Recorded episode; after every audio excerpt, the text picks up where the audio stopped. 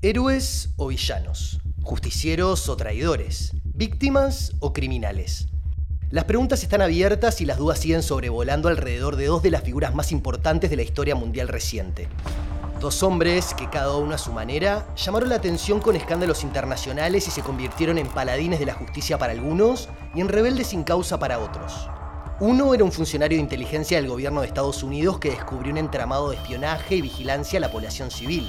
El otro, un activista australiano que al frente de una organización internacional conocida como Wikileaks, filtró decenas de miles de documentos clasificados vinculados a crímenes de guerra, escándalos de corrupción, espionaje y otros secretos de Estado. Perseguidos por sus gobiernos y a la vez premiados por sus trabajos, Edward Snowden y Julian Assange metieron sus nombres entre los más relevantes de las primeras décadas del siglo XXI, gracias a filtraciones de datos vinculadas, sobre todo, a acciones atroces de algunos de los países más poderosos del mundo. Filtraciones que demostraron que en Internet el poder sí puede ser de los usuarios y que cuando esto sucede a los dueños del planeta solo les queda temblar. Esta es la historia de Edward Snowden y Julian Assange. Mi nombre es Facundo Maki y esto es Malicioso. Un podcast sobre los ciberataques que paralizaron al mundo.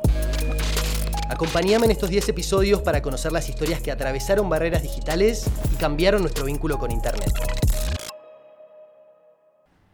Antes de cumplir 30 años, Edward Snowden ya se había hecho un nombre en el rubro de la inteligencia y tenía una carrera muy prometedora por delante. Aunque hay que decir que su sueño siempre fue formar parte de las fuerzas especiales del ejército estadounidense pero sus planes tuvieron un revés por culpa de una serie de lesiones en las piernas que lo inhabilitaron. Entonces Snowden tuvo que apelar a otro de sus talentos, la computación. Así fue que consiguió un puesto en la CIA, la principal agencia de seguridad de su país. Sus habilidades lo posicionaron para trabajar bajo la órbita de la Agencia Nacional de Seguridad, la NSA por sus siglas en inglés, el organismo encargado de la inteligencia y la supervisión de los sistemas de información y seguridad dentro de Estados Unidos. Durante cuatro años Snowden fue moviéndose por el escalafón de la agencia, primero como empleado subcontratado a la empresa de tecnología Dell y luego como empleado de Booz Allen Hamilton, una compañía especializada en consultoría, análisis de datos e ingeniería de sistemas informáticos. Snowden tenía un buen salario. Había trabajado en Japón, en India, en Suiza y en Hawái. Fue en esas islas donde la NSA tenía una de sus principales sedes, encargada de monitorear comunicaciones electrónicas de China y Corea del Norte, que el analista de inteligencia empezó a sentir que algo no cerraba en su trabajo, ¿Eh? que algo de lo que hacían era incorrecto. Edward Snowden estaba convencido de que la paz mundial llegaría a través del empuje digital. En su autobiografía, Vigilancia Permanente, el estadounidense escribió, Cuanto más desarrollaba mis habilidades de computación, más maduraba y me daba cuenta de que la tecnología de comunicaciones tenía la chance de ser exitosa allí donde la tecnología de la violencia había fallado. La democracia nunca podría ser impuesta con el cañón de un arma, pero quizás podría ser instalada con el avance de la fibra. Pero una vez dentro del sistema, Snowden empezó a notar que el gobierno de su país tenía algunas actitudes que en su opinión eran muy poco democráticas.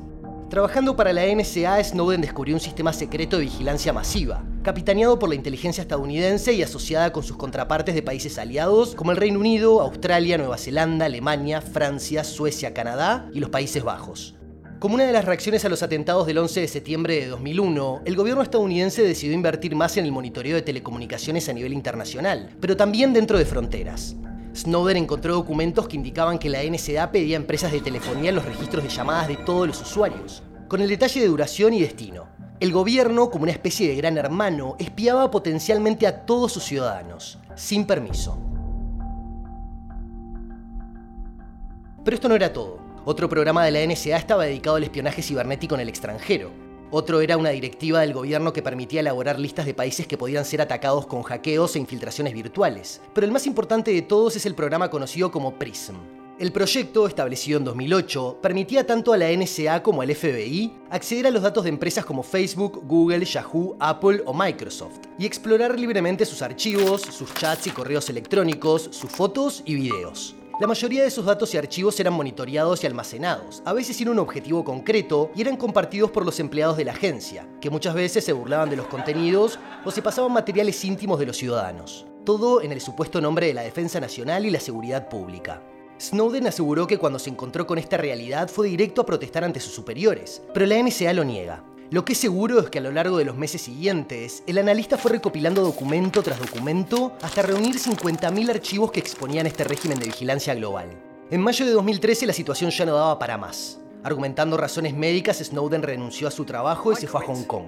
Allí se reunió con periodistas de medios estadounidenses y británicos, y con la documentalista Laura Poitras, quien luego de este encuentro puso en marcha la realización de un documental titulado Citizen 4.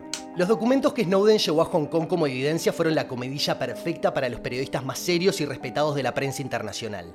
Así fue que los primeros días de junio de 2013, el diario británico The Guardian y el estadounidense The Washington Post comenzaron a publicar las revelaciones de Snowden. Los siguientes días tuvieron a redacciones de periódicos, revistas e informativos de televisión en todo el planeta enloquecidas, procesando datos, cubriendo las ramificaciones locales de la información y determinando el alcance inédito de los descubrimientos del informático estadounidense, que en ese momento decidió también revelar públicamente su identidad. Porque si había algo que Snowden sabía era que cuando se le pone rostro y nombre a un informante, nadie puede evitar alejar la mirada de él, porque todos quieren descubrir si están frente a un héroe o un farsante. Estaba decidido sacar a la luz que mi gobierno había desarrollado un sistema global de vigilancia masiva y lo estaba usando sin el conocimiento ni el consentimiento de su ciudadanía, escribió Snowden años después en su autobiografía.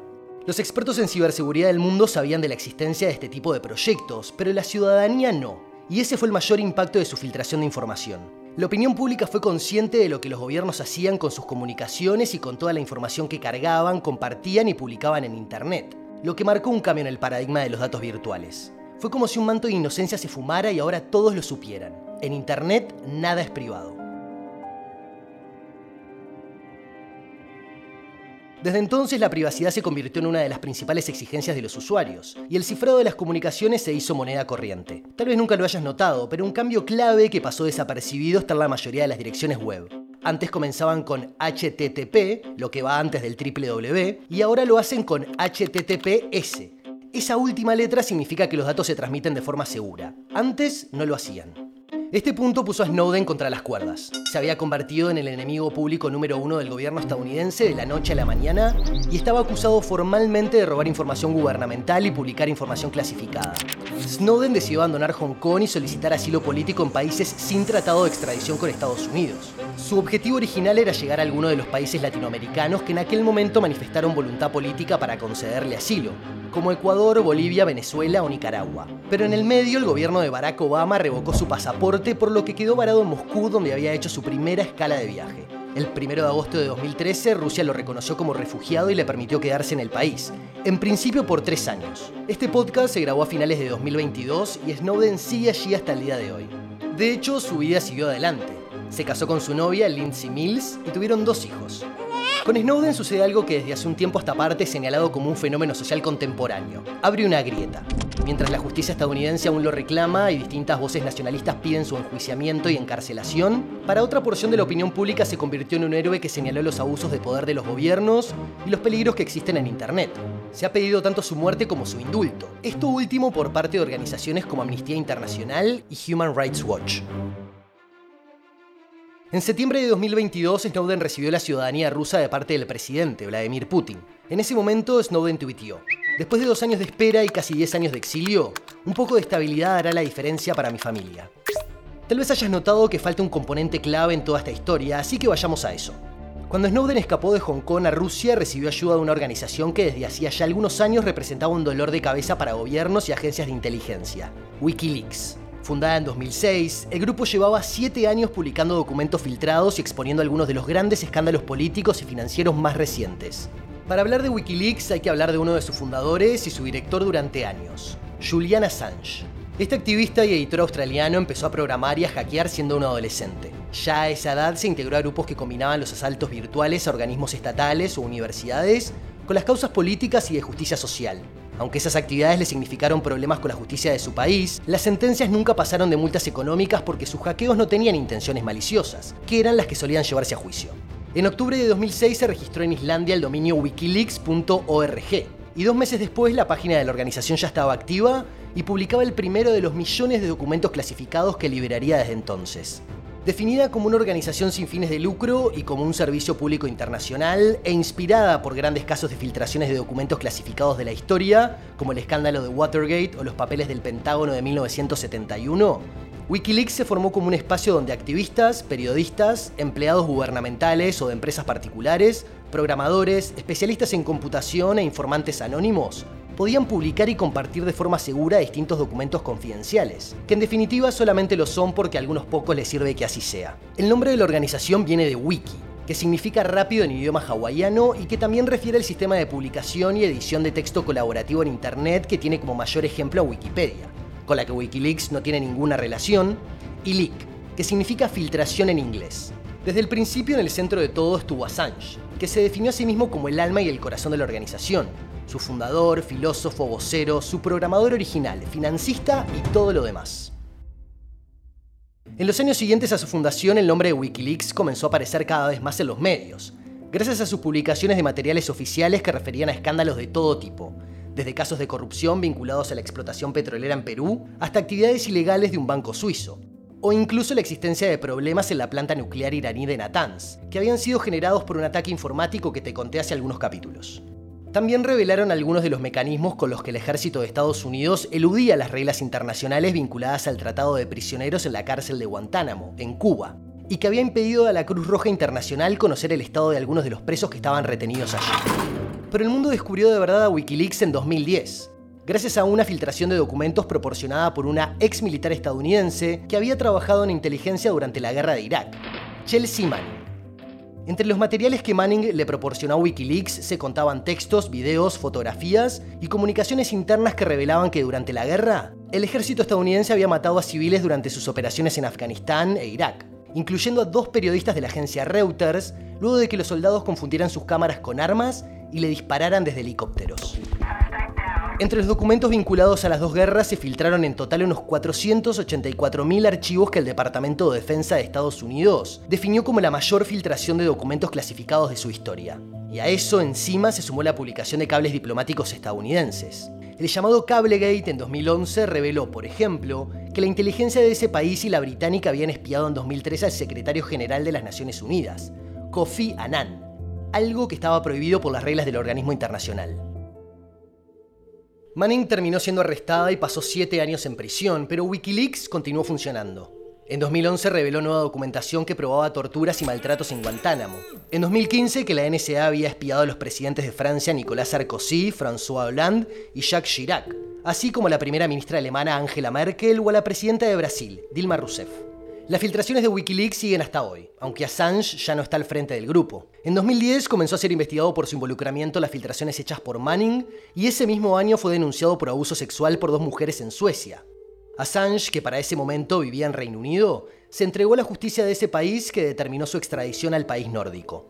Sin embargo, Assange dijo que esos cargos, que en 2017 fueron retirados, eran un complot para desacreditarlo y facilitar su traslado a Estados Unidos para ser encarcelado. Ecuador le consiguió asilo político y en 2012 se trasladó a la embajada de ese país en Londres, donde terminaría viviendo los siguientes siete años en un pequeño apartamento armado específicamente para él en el edificio.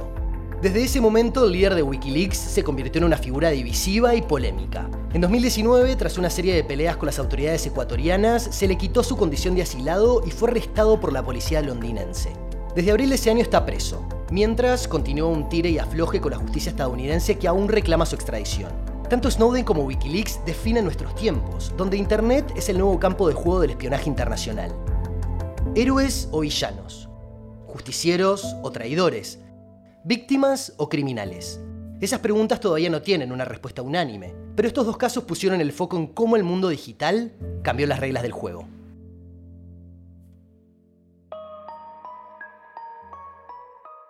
Escuchaste Malicioso una producción de Isbel conducida por Facundo Maki. Si te gustó, dale seguir y te esperamos en el próximo episodio. Por Isbel, Alejandro Draper y Daniela Alano, especialistas en seguridad. Andrea Gómez en producción, Agostina Ramponi en contenidos, Sofía Briano en diseño de arte, Santiago Penino en dirección general. Por signo, Karina Novarese y Santiago Magni en producción y coordinación general. Locución quien les habla, Karina Novarese. Conducción, Facundo Maki.